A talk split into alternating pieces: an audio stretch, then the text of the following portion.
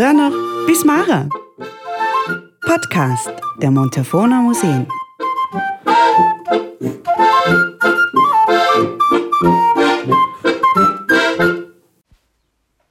Herzlich willkommen zu einem neuen Podcast der Montafona Museen zur Geschichte der Frauen im Montafon.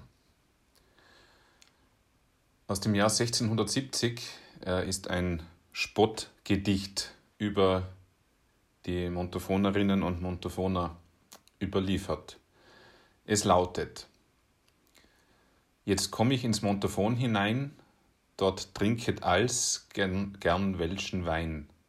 Haben wollen ein Nonnenkloster bauen, ist aber gewest ein Mangel an Jungfrauen. Denn Weib und Mann ist gar geschwind, wird dort gerüstet manches Nebenkind. Zitat Ende. Anknüpfend an dieses Spottgedicht aus der frühen Neuzeit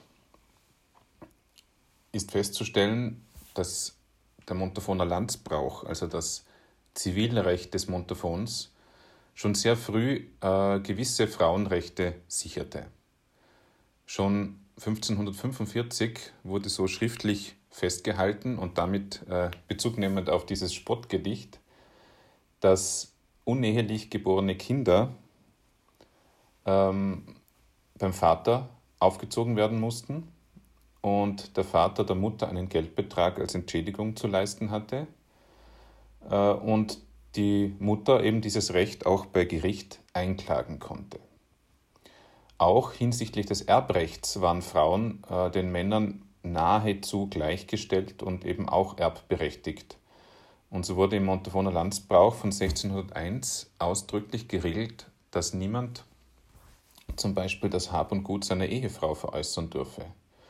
Und es sind auch viele Eheverträge, vor allem von eher vermögenden äh, Montafonerinnen und Montafonern überliefert, wo eben genau geregelt wurde, wer hat wie viel in die Ehe eingebracht und wer darf darüber verfügen. Sehr häufig wirkte sich das dann so aus, dass tendenziell die Söhne äh, Grund und Boden oder die Höfe erbten und die Töchter äh, eher Geld oder Vermögen erbten. Manchmal war es dann so, dass eben die Schwestern die Gläubigerinnen ihrer Brüder waren. Also dass man eben äh, zwar der Hof beisammen blieb, Grund und Boden äh, beim Bruder lag, aber der Schulden hatte bei seinen Schwestern, die eben auch ihren Erbteil bekommen hatten, aber eben in Form von Geld. Ein Beispiel dafür ist zum Beispiel die wohlhabende Witwe Lucia Zutrellin, die äh, ja, ein ganz erhebliches Vermögen in die Ehe mit dem legendären Lukas Tschofen aus Kaschurn mitbrachte. Und ja, also das Arbeiten mit diesem Vermögen sozusagen äh, war ganz ein wesentlicher Faktor für den wirtschaftlichen und sozialen Aufstieg dieser Familie Tschofen in Kaschurn im 17. Jahrhundert. Und Manfred Scheikner, der dazu sehr ausführlich gearbeitet hat, äh, konstatierte deshalb, dass aus dem Habenichts, Raufbold und zeitweiligen Söldner durch die Heirat mit Zudrellin bald ein recht vermögender Vertreter der Dorf- und Taloberschicht wurde. Also nur auf der Basis des Vermögens seiner Frau konnte er dann äh, auch seinen Status oder die Familie dann auch den Status im Dorf und im Tal äh, verbessern. Ein weniger erfreuliches Kapitel der Montafoner Geschichte und natürlich auch darüber hinaus ist die Verfolgung von Frauen im Zuge der äh, Hexenprozesse im 16. und 17. Jahrhundert vor allem. Äh, Im Montafon sind ausschließlich Frauen dokumentiert, die ähm, im Zuge dieser Hexenverfolgungen vor Gericht kamen, gefoltert wurden und zum Teil auch hingerichtet wurden. Das erste Verfahren fand im Jahr 1570 statt. Äh, Johanna Manalin aus Kampretz bei Schruns wurde angeklagt, konnte aber trotz äh, Folter zu keinem Geständnis gezwungen werden. Andere Frauen die dann in den folgenden Jahren äh, angeklagt wurden, wurden aber dann oft eben entweder bei der Folter ähm, so schwer verletzt, dass sie daran starben, oder eben nach einem Geständnis äh, hingerichtet. Die umfangreichsten Hex Hexenverfolgungen fanden in den Jahren um 1600 statt. Also von acht verhafteten Frauen 1597 wurden fünf hingerichtet, drei freigelassen. Äh, und im September dann nochmals eine von drei Verhafteten und 1604 wurden äh, vier Frauen äh, massiv eben gefoltert, um sie zu Geständnissen zu zwingen. Zwei gestanden dann auch und wurden ähm, hingerichtet. Allerdings, was denke ich auch wichtig äh, ist in diesem Zusammenhang zu erwähnen, ist, dass also vor allem die Obrigkeit, die habsburgische Obrigkeit, die Hexenverfolgungen nicht förderte. Im Gegenteil. Also äh, die Bemühungen äh, kamen eher, oder die Forderungen, Hexen zu verfolgen, kamen eher aus der Bevölkerung, während eben die Obrigkeit daran kein großes Interesse hatte.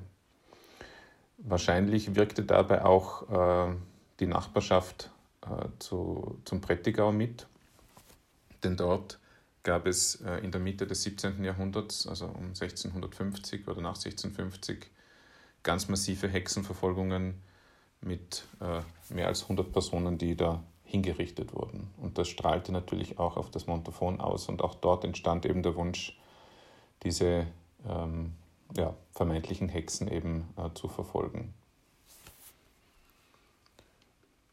Ein anderes Kapitel der Montafoner Geschichte, das die frühe Neuzeit, also das 17., 18., 19., sogar bis ins frühe 20. Jahrhundert sehr stark prägte, war die Arbeitsmigration. Uh, unzählige Montafonerinnen und Montafoner uh, wanderten saisonal oder über mehrere Jahre, manchmal sogar aus, um eben im Ausland einen Erwerb zu finden und dem nachzugehen.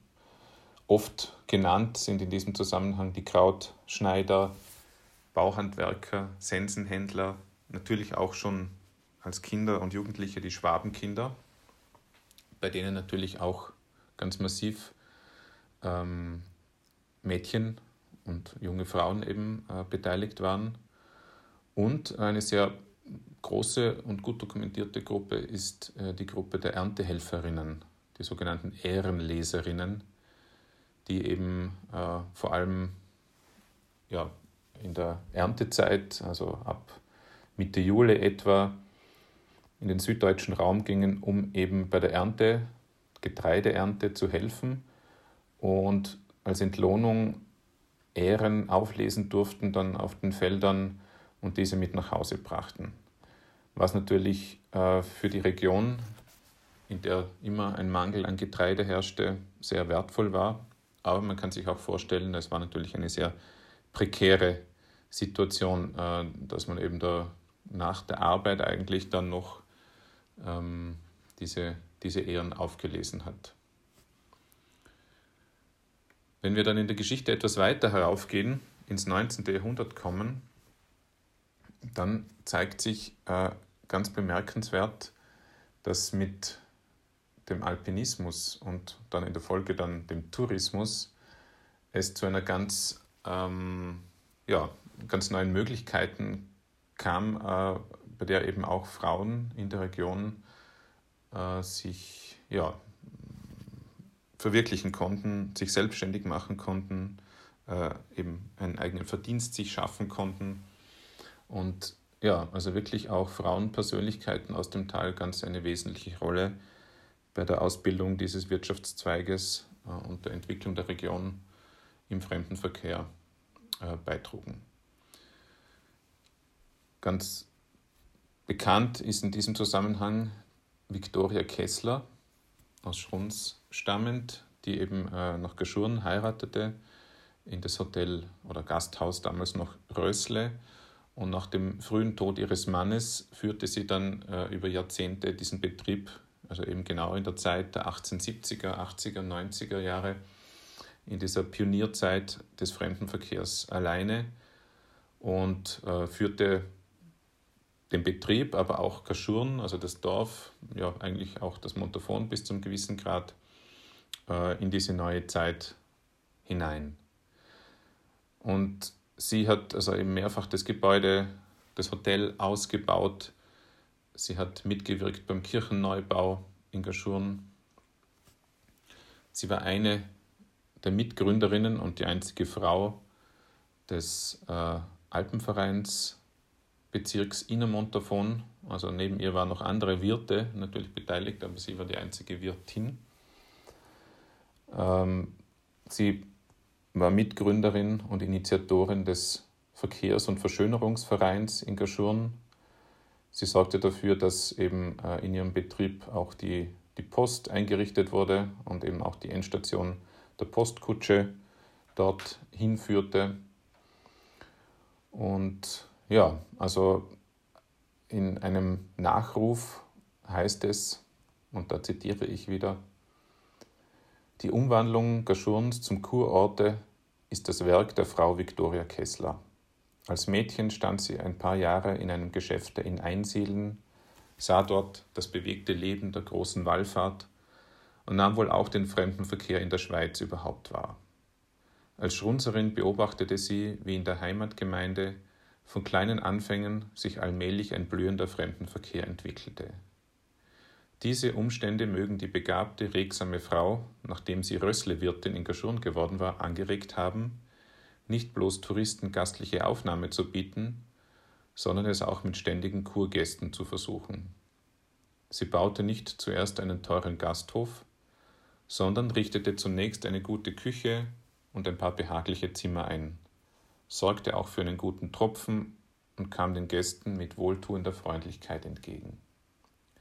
Der Erfolg war, es kamen Gäste, sie blieben, so lange als möglich, kamen durch eine Reihe von Jahren immer wieder, rühmten das geschorene Rössle und seine Wirtin weit und breit, und so wurden der Kurgäste immer mehr. Nach Bedürfnis wurde an das alte Rössle an- und aufgebaut, eine Dependance eingerichtet, Quartiere gemietet und so weiter. Also ganz eine wesentliche Persönlichkeit, die aber nicht alleine steht, sondern äh, neben äh, Viktoria Kessler gab es eben auch in Schrons äh, die Kronenwirtin Anna Meyer, die Sternenwirtin Anna Stehmer oder die Hüttenwirtin Katharina Tschofen, äh, auch oberhalb, also in Kaschurn-Partennen, äh, die alle in diesem Kontext zu sehen sind und die in diesem neuen äh, Wirtschaftszweig des Tourismus ja, eine Möglichkeit sahen und diese auch genützt haben und ganz massiv ausgebaut haben. Der Ursprung für diesen Fremdenverkehr liegt sicher auch äh, im Alpinismus und auch der wurde von Frauen mitgeprägt. Hierbei ist wohl in erster Linie Hermine Fleig, geborene Rüdisser aus Schrunz, zu nennen, die eben noch als Schwangere mit ihrem Mann Walter Fleig gemeinsam eine Erstbegehung des Madriser Nordostgrates unternahm und ja, ihr ganzes Leben der Bergsteigen widmete. Und gemeinsam eben mit ihrem Mann äh, spezialisierte sich Hermine auf die Alpinschriftstellerei, die Publikation von Reiseführern und äh, eben konnte sich so das Bergsteigen oder das Leben als Bergsteiger-Ehepaar finanzieren. Interessant ist, dass viele von beiden verfasste Veröffentlichungen nur den Namen von Walter Fleig als Autor tragen, obwohl sie Hermine wesentlich dazu beigetragen hat oder eben diese sogar mitverfasst hat. Ein auch wieder schwieriges Kapitel der Montafoner Geschichte, die Zeit des NS-Regimes, ähm, wurde auch ganz bemerkenswert von widerständigen Frauen mitgeprägt. Viele Männer waren bei der Wehrmacht äh, oder im Krieg einfach auswärts. Dementsprechend äh, wirkten aus der Region ganz besonders Frauen äh, im Widerstand federführend mit. Dabei sind beispielhaft Apollonia Bitschnau aus dem Silbertal oder Pauline Witwer aus Gaschurn zu nennen. Beide kamen aufgrund der Hilfeleistung für Kriegsgefangene und Zwangsarbeitskräfte vor NS-Gerichte. Während äh, Polonia Bitschnau aufgrund diverser Umstände mit einem eher milden Urteil davonkam, wurde Pauline Witwer wegen politischem Widerstand und Hilfsbereitschaft für Kranke ins Konzentrationslager Ravensbrück eingewiesen. Sie hatte von ihren Brüdern, die alle im Ersten Weltkrieg gewesen waren, erfahren, wie wichtig die barmherzige Hilfe von Zivilisten für das Überleben in Gefangenschaft gewesen war und absolvierte dann in den 1920er Jahren die Ausbildung zur Krankenpflegerin in Wien. Sie kehrte aber nach Vorarlberg zurück und führte bei ihrem Bruder, der als Lehrer in Feldkirch arbeitete, den Haushalt. Und dort in Feldkirch eben organisierte sie auch eine geheime Hilfe für besonders notleidende kranke Kriegsgefangene. Allerdings wurde sie denunziert äh, und bei der Gestapo angezeigt und dann auch verhaftet. Sie berichtet, Zuletzt war ich im Alexander-Gefängnis in Berlin. Von dort schleppte man mich in das Konzentrationslager Ravensbrück, wo ich etwas über ein Jahr verbrachte. Unter den Verhältnissen, die allen bekannt und nicht mehr aus der Welt zu leugnen sind. Aber ein Bereuen meiner Handlung, die ja nur die Folge menschlicher Grundsätze war, kam nicht eine Sekunde in meine Gedanken, schon gar nicht im KZ, wo ich entsetzt miterlebte, zu welch grauenhaftem Sadismus sich die Loslösung von christlichen oder auch nur einfach guten menschlichen Grundsätzen entwickeln kann. Pauline Witwer überlebte das KZ, äh, aber hatte dann eben mit den Folgen äh, ihr restliches Leben lang zu kämpfen. Man könnte natürlich noch viele weitere beeindruckende Frauenpersönlichkeiten äh, aus dem Montafon hier anführen. All das soll auch in Zukunft im Rahmen einer Ausstellung und einer Publikation und von Veranstaltungen stärker in den Mittelpunkt gerückt werden. An dieser Stelle äh, möchte ich aber schließen und feststellen, dass eine Montafone Frauengeschichte noch nicht geschrieben ist und alle Forschungen und Unternehmungen zu diesem Thema höchst willkommen sind. Danke für Ihr Interesse.